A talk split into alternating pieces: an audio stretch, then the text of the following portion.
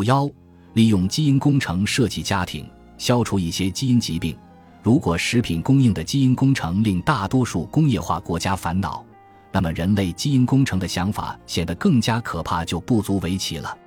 直到最近，利用基因工程设计你的家庭的唯一方法就是选择配偶。然而，在过去的半个世纪里，一系列快速的技术进步为我们提供了塑造我们家族的基因组成的新方法。这些技术中有一些已经可以利用。父母们正在使用这些技术来选择他们孩子的基因组成，而其他技术仍然在研发中，在不远的将来有可能适用于人类，消除一些基因疾病。对人类施行的最常用的基因工程旨在减少或者消除某些基因疾病。许多不同的技术进步使人们能够确定子宫里的胎儿是否有任何主要的染色体异常，例如是否拥有额外染色体或者缺失染色体。或者他们的染色体有大部分缺失，其中的一些例子包括唐氏综合征，这是由二十一号额外染色体造成的；先天性卵巢发育不全，患病女还有一个 X 染色体，但是缺少另一个性染色体；天使人综合征在患者体内十五号染色体上有一部分缺失。由于染色体疾病涉及包含多个基因的基因组中的大片区域的改变。所以，他们往往对胎儿的发育具有深远而毁灭性的影响。在出生前对染色体进行研究的第一项技术是羊膜穿刺术。研究人员发现，人们可以从母亲子宫内的羊水中提取胎儿细胞，并在1968年首次应用于诊断子宫内的胎儿是否患有唐氏综合征。然而，羊膜穿刺术的一个重要局限性是，直到怀孕第十四至十六周后。才能可靠的进行羊膜穿刺术，而且它是一种侵入体内的手术，会造成百分之零点五至百分之一的流产率。然而，在二零一一年，一种新的基因型胎儿技术被研发出来了。因为孕妇血液中的 DNA 既包含自己的 DNA，也包括胎儿的 DNA，所以分离胎儿的 DNA，并对它进行筛查以及检查其状况是可能的。这种无细胞胎儿 DNA 筛查已经特别流行。因为它可以在怀孕十周后进行，非常准确，不像羊膜穿刺术那样，它对胎儿没有风险。尽管这仍然是一个有争议的伦理问题，尤其是在宗教权利的问题方面。但是，当母亲发现自己的孩子患有严重的基因疾病时，寻求人工流产的情况并不少见。例如，唐氏综合征，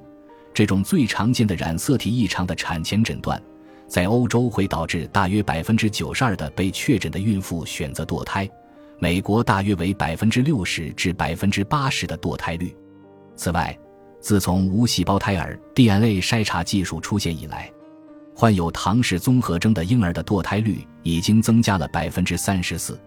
所有这些技术过程都代表了基因工程，因为它们降低了婴儿天生就患有各种染色体疾病的比例。染色体疾病并不是在子宫内被发现的唯一严重的基因疾，尽管绝大多数基因疾病都涉及许多基因，但是仍有超过十五零零零个孟德尔基因被识别和保存在人类在线孟德尔遗传的数据库中。其中的许多虽然罕见，但是却与具有破坏性甚至致命性的疾病有关。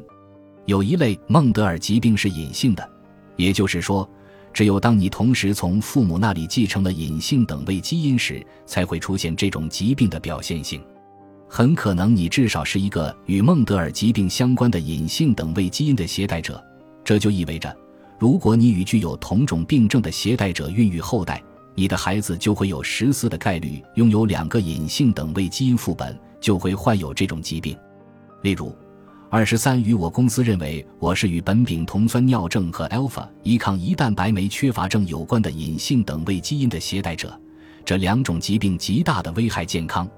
这意味着，如果我的伴侣也是与这些疾病相关的任何一种隐性等位基因的携带者，那么我们的孩子就有十四的概率会患上这些疾病。我们可以采取哪些措施来减少天生患有这类孟德尔氏疾病的孩子的数量呢？在一些与世隔绝的群体中，可能是基因漂变的因素，这些隐性基因疾病更常见。他们对这些疾病尤为关注。例如，在阿什肯纳兹犹太人中，许多隐性疾病比在大多数人口中更为常见，包括家族黑蒙性白痴、海绵状脑白质、营养不良症和囊性纤维化。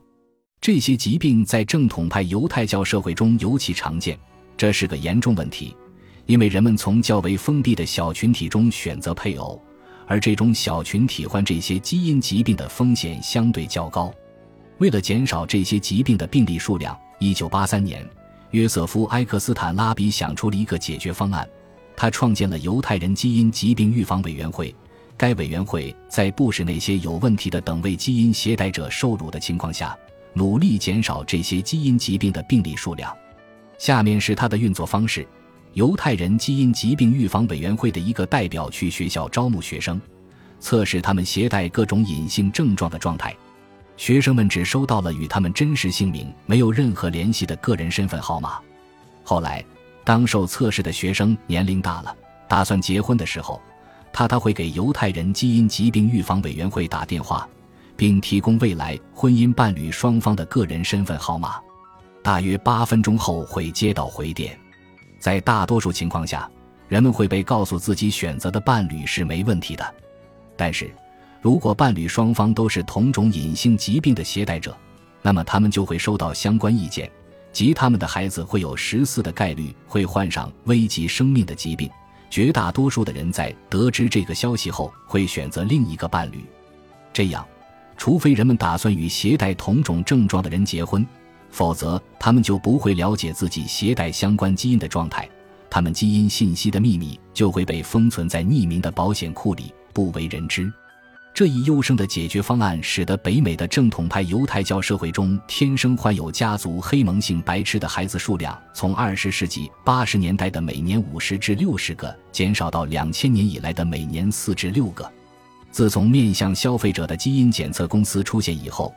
你就不需要参加犹太人基因疾病预防委员会的测试来了解你和你的伴侣的基因风险了。例如。在比较了二十三与我公司对你和你的伴侣的测试结果后，你可能发现你们俩人都携带某种隐性疾病的状态。那么你该怎么办呢？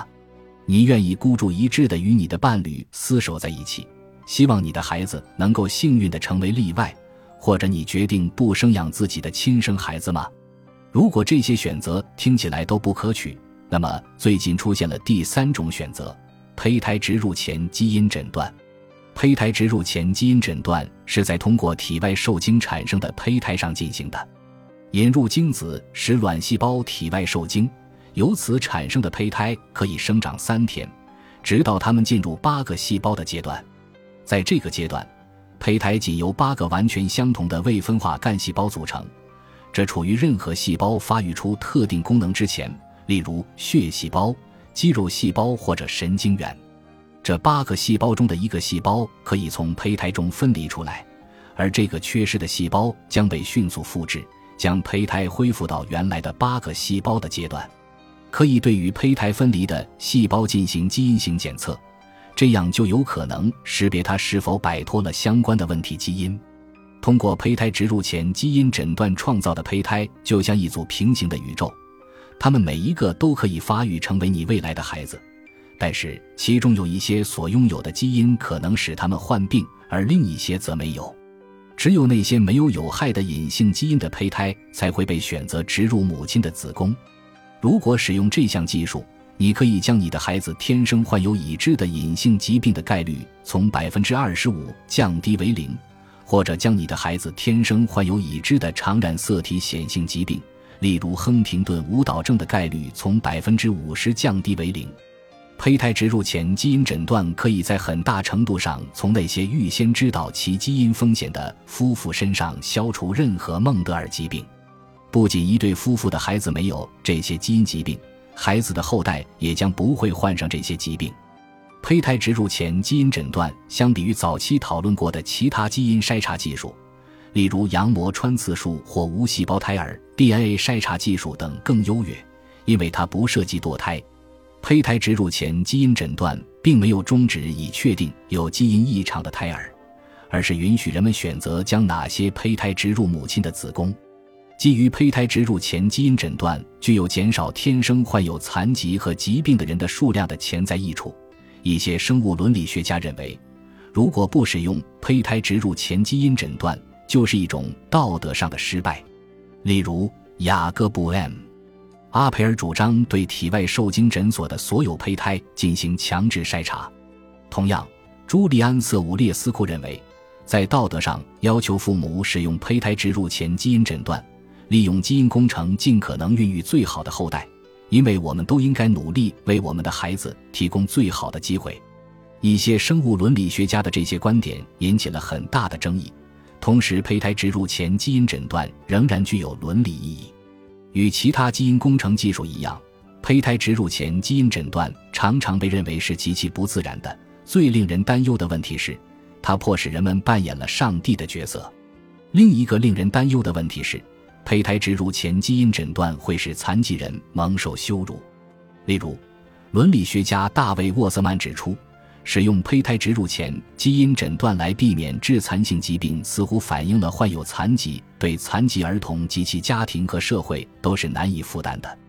避免残疾是医疗保健优先考虑的问题。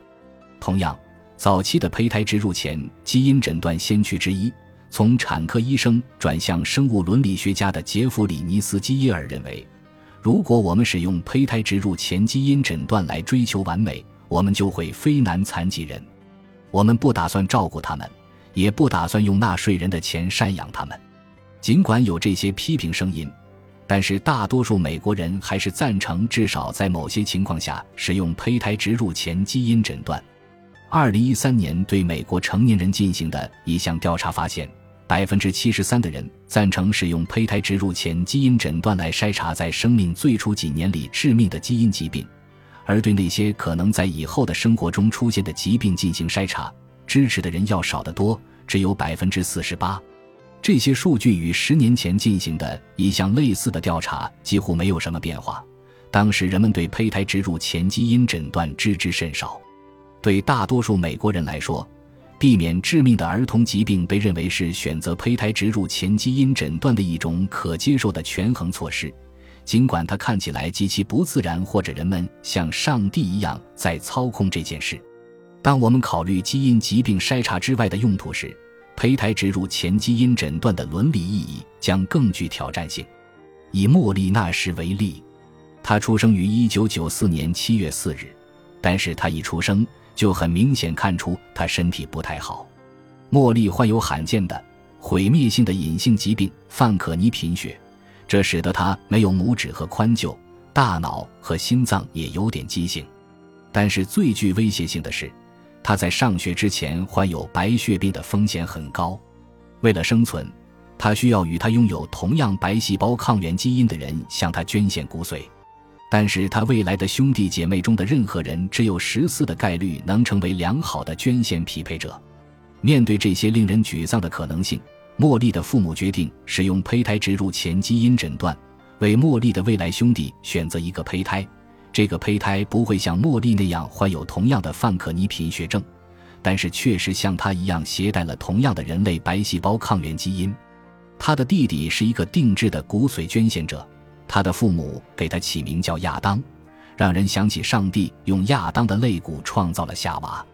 不同于他之前出生的所有婴儿，亚当生来就是为了达到某一目的。他是通过胚胎植入前基因诊断而被创造出来的，这样他的骨髓就可以用来拯救他姐姐的生命。二零零九年拍摄的电影《姐姐的守护者》的灵感就来自亚当和莫莉娜时的真实故事。这部电影深刻地拷问了创造一个婴儿用作其他兄弟姐妹的备用配件的伦理道德。当我们考虑这种救世主式的兄弟姐妹的善意之外的情况，以及考虑可能选择使用胚胎植入前基因诊断的各种特征时，胚胎植入前基因诊断的伦理意义就更加令人不安了。为了强化与孩子的关系，一些父母试图确定他们的孩子与他们一样患有相同的残疾。例如，耳聋的父母想要耳聋的孩子，或者个子矮的父母想要个子矮的孩子。这些症状有时可能是由单个基因引起的。在一项调查中，四家美国体外受精诊所报告说，他们可以提供胚胎植入前基因诊断，来选择那些被选出有一定残疾的胚胎。使用胚胎植入前基因诊断的最常见的原因之一就是家庭平衡，即人们使用胚胎植入前基因诊断来选择他们未来孩子的性别。百分之八十的美国生育诊所被允许使用胚胎植入前基因诊断来进行性别选择，尽管这与公众的观点不一致。只有百分之二十一的美国成年人赞成胚胎植入前基因诊断用于性别选择，因为胚胎植入前基因诊断允许人们对任何胚胎的完整基因组进行详细考察研究。这项技术可能被用于选择任何种类的基因，而不仅仅是与疾病或者性别有关的基因。从原则上来说，它可以被用来选择诸如眼睛颜色或者特定的运动技能等特征。反乌托邦式科幻电影《变种异煞》预见了胚胎植入前基因诊断被用于这些目的的未来前景，但是胚胎植入前基因诊断有巨大的实际局限性。未来孩子的选择范围仅限于夫妇能繁殖的胚胎类型。如果父母双方都没有某些基因，诸如蓝眼睛基因，那么胚胎植入前基因诊断就不会帮助人们生出蓝眼睛的孩子，或者。如果有夫妇想要选择多个基因的特定组合，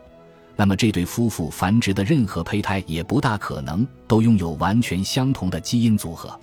为了让你的孩子的基因组能够超越你和你的伴侣创造的可能性，有必要采用其他技术。